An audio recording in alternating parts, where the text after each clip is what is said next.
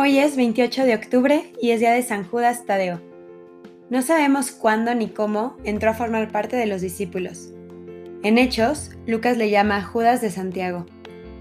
Judas es una palabra hebrea que significa alabanzas sean dadas a Dios. Tadeo quiere decir valiente para proclamar su fe.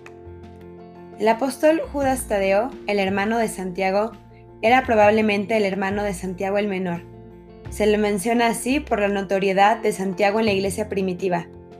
¿No es este? se preguntan maravillados los habitantes de Nazaret ante la fama que acompaña a Jesús, el carpintero, el hermano de Santiago y de Judas.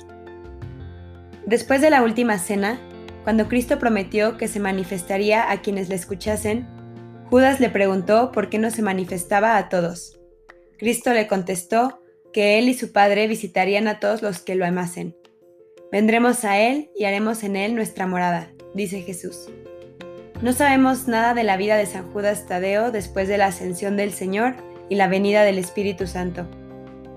Se atribuye a San Judas una de las epístolas canónicas que tiene muchos rasgos comunes con la segunda epístola de San Pedro. No está dirigida a ninguna persona ni iglesia particular y exhorta a los cristianos a luchar valientemente por la fe que ha sido dada a los santos porque algunos, en el secreto de su corazón, son hombres impíos que convierten la gracia de nuestro Señor Dios en ocasión de riña y niegan al único soberano regulador, nuestro Señor Jesucristo. Es una severa amonestación contra los falsos maestros y una invitación a conservar la pureza de la fe. Termina su carta con esta bella oración. Sea gloria eterna a nuestro Señor Jesucristo, que es capaz de conservarnos libres de pecados y sin manchas en el alma y con gran alegría. A la soberbia de los malos contrapone la humilde lealtad del arcángel San Miguel.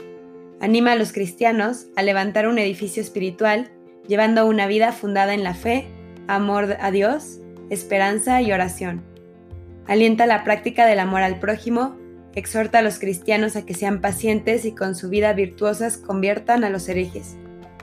El devoto debe cuidarse de no caer en ciertos abusos como la novena milagrosa a Judas Tadeo, que ofrece al devoto grandes recompensas económicas con la condición de que se hagan varias copias de ella y sean enviadas a un número de personas.